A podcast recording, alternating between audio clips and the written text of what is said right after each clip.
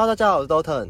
Hello，大家好，我是戴安娜。那今天这集是我们选书系列的第一集。这个系列啊，我们会从我们的工作实务当中找出一些与大家生活比较贴近的问题，并挑选相关书籍，运用书中的一些小故事，跟我们工作当中所遇到的一些经历，来跟大家做一个分享与讨论。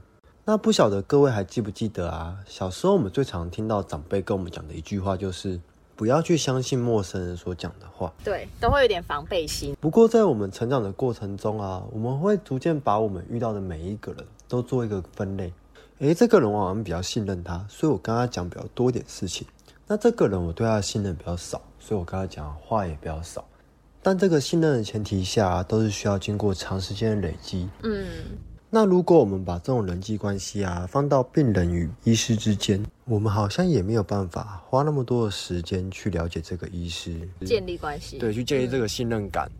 那我们就仅凭着网络上搜寻到一些好评文章，或是他的一些专长经历，就必须把我们的身体交给对方，甚至要跟他讲说一些我们平常难以启齿的困扰。如果只是小问题啊，小感冒，吃吃药就好了。那基本上不会什么问题。可是，如果是一些比较严重的病情，甚至说要动刀，在彼此对对方还不够深入了解的时候，我们很容易就最后的结果，在期望值上面产生一个很巨大的分歧。那今天我们想要跟大家介绍的这本书《目光》，就是从这个巨大的分歧开始的。这本书它最大的主轴是在讲他自己亲身经历的故事。刚开始我被这本书吸引，是因为封面的副标题。它封面的副标题下，那天砍伤他的那一刀，让他从此跟手术台无缘。我觉得这个标题对我来讲下的蛮耸动的，就是从原本可以动手术的状况，到现在他是没有能力去做这件事情的。那写这本书的医师啊，他叫做陶勇，他是呃在北京任职，朝阳医院任职的一个眼科医师，他算是一个名医哦。他现在是博士生的导师，也是教授。然后他在非常年轻的时候就已经拿到博士学位了，在医疗圈里面、医疗界里面，他其实是很多前辈口中的优秀人才。那他主要研究的领域是在葡萄膜炎跟眼底病等等之类的疾病。平常呢，他当然就是跟大多数的医师一样嘛，过着很忙碌、很忙碌的生活，要么看诊、查房、动手术、开会、学术等等的。就在某一天，他也是在看诊的时候。突然间，有一个病患，他拿着菜刀，然后冲进他的正在看诊的这个诊间，对着他的手、他的身体各个地方，他就是往死里砍。就是你，你从旁边看来，你不会知道这个人到底跟陶勇是有什么深仇大恨。在事发当下，当然有很多的医护人员、家属、病患来帮助他。隔壁整间的也好，走廊上的也好，其实都还蛮奋不顾身的去帮他挡掉这样子的伤害，也还好有这些旁人的帮忙，其实他才躲过一劫。因为他遇到这件事情是呃有有点危及到他的生命，因为经历过很长时间的手术，他才。恢复到意识清醒，还可以正常生活的一个状态。那当然，到现在他其实已经可以恢复正常的看诊，只是说他做这本书的时候，他其实自己有很多的反思，在于说为什么他自己对病人有这样子的付出，可是却换来这样子的回报。他在书中也有提到，行医这几十年的累积，他其实尤其是在经历过这件事之后，他一直在。不断的思索，今天我要医治的是我现在目前看到的这个病，还是我们其实可以就根源去了解这样子的一个人，他心里他背后有什么样的连带的故事，造成他连带的影响。所以，我们从很多他描述的故事中可以看到，他在行医过程中，因为这件事情有很大的转变。目光啊，这本书里面，它其实有非常多面向的小故事来记录着他的反思与他所遇到的真实案例。那在这么多的故事里面呢，当然，你觉得哪一个故事他想要传达的想法是你比较有感的呢？呃，我自己觉得很有感的是对于信任这件事情。不知道大家有没有记得刚刚提到那个医病关系这件事情，其实建立在我们是。一个不熟悉的状况之下，所以我要怎么样在第一次、第二次见面，我就要全然的信任这个人，让他来帮助我们。所以我今天跟大家分享，他收录在里面两个我觉得很经典的一个关于信任的小故事。他讲说啊，有一次在急诊的时候，有一个爸爸带着一个小孩，就是很慌张的跑进急诊。那这个时候当然就是直接收下这个小孩嘛。这个小孩是一个重度黄疸的一个状况，状况其实蛮危险的，是需要急救的。那经过一阵抢救之后，很不幸的这个小朋友他还是离开了，他没有办法救回来。这个父亲在当下是非常非常痛苦的，他是就是真的是哭倒在地，在急诊室是没有办法控制自己的情绪。好一阵子之后，他抱着小孩，然后。向抢救的这个医护团队跟他们深深一鞠躬，接受这个事实，就直接离开医院了。我们能想象那个爸爸的背影应该是非常凄凉的。从这边我们可以看到，你怎么样把这个主导权全然的交给你的医护团队，可以看得出来你是完全相信，而且感谢，然后接受这个结果。但有一个我觉得很反差的例子，是我们平常也有很有可能遇到的，是在火车上。呃，记得那一天，他是有一个医师，他刚好在火车上，然后遇到一个心脏病患者，他突然发病了。但其实你也知道，在火车上面，大家不会知道各自的职业嘛。可是这个时候啊，这个医生就看到，呃，这个心脏病发的这个患者，他是一个非常紧急的状况，所以他就经过呃家属同意之后，他就进行了抢救。可是最后的结果也是很不幸的，这个心脏病的患者并没有抢救回来，他就是已经离开了。这个时候，这些身旁的家属其实对于这个医师的抢救是非常不谅解的。这就是形成一个很大的冲突。今天你你觉得你已经把决定权或者这个主导权你已经交给了对方，可是最后结果不尽人意的时候，你有没有办法也全然的接受这样的结果？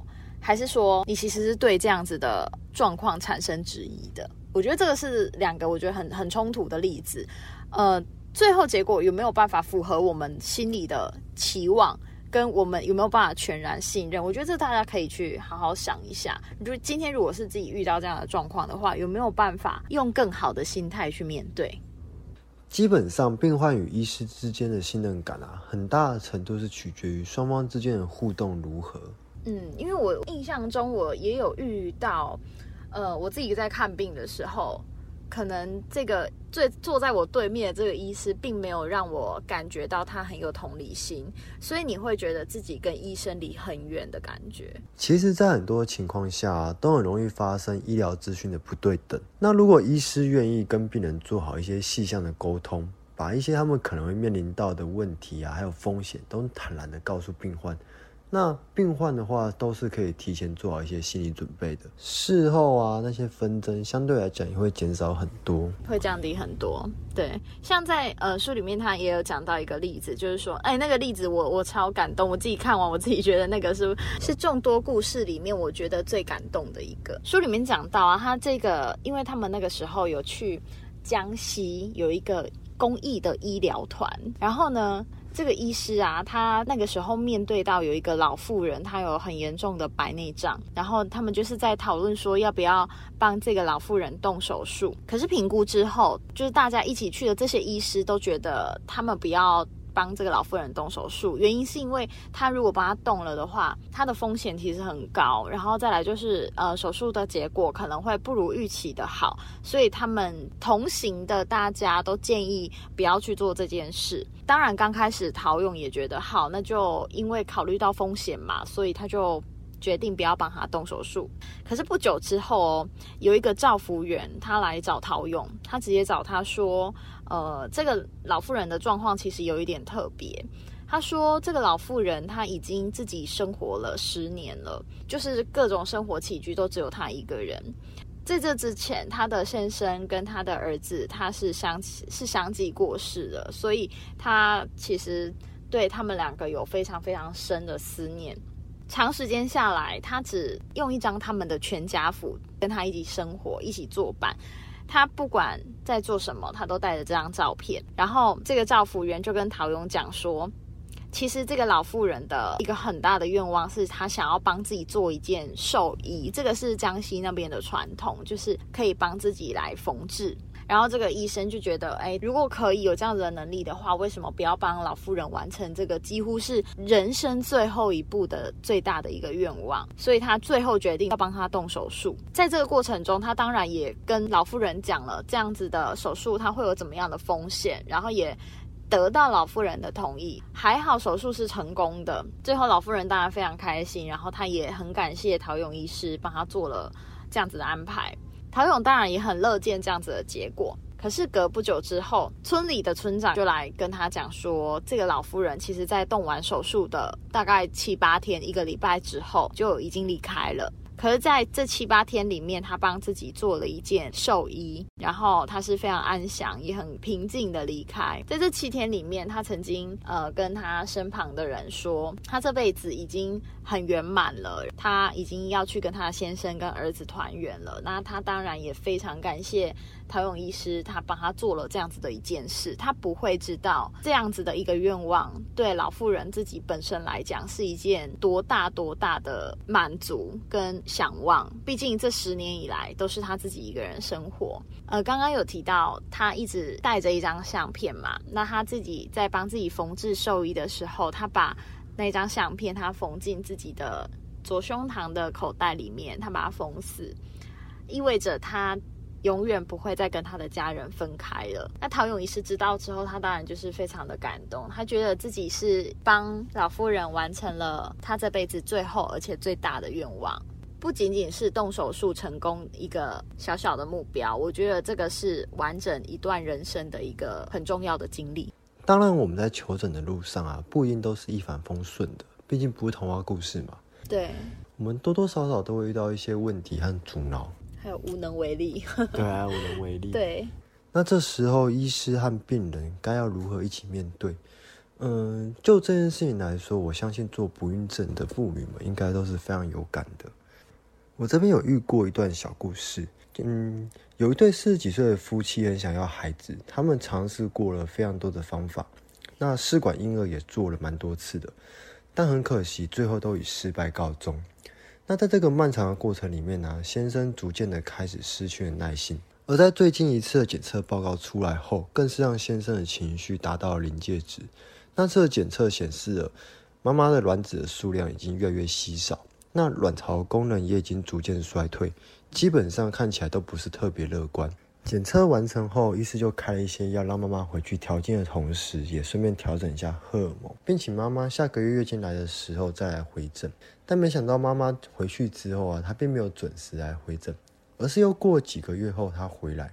那她回来的第一句话却是对医生说，她的先生觉得吃这些药不好，叫她不要再继续吃了，而且先生并不想那么快再去做试管，而是想要再考虑几个月。但是妈妈本人是想要快点进去疗程的。所以，医师就这个问题啊，跟妈妈做一番沟通之后，并一起讨论出一个能够说服先生的解决方案。那随着开始用药，他们也逐渐到了可以取卵的阶段。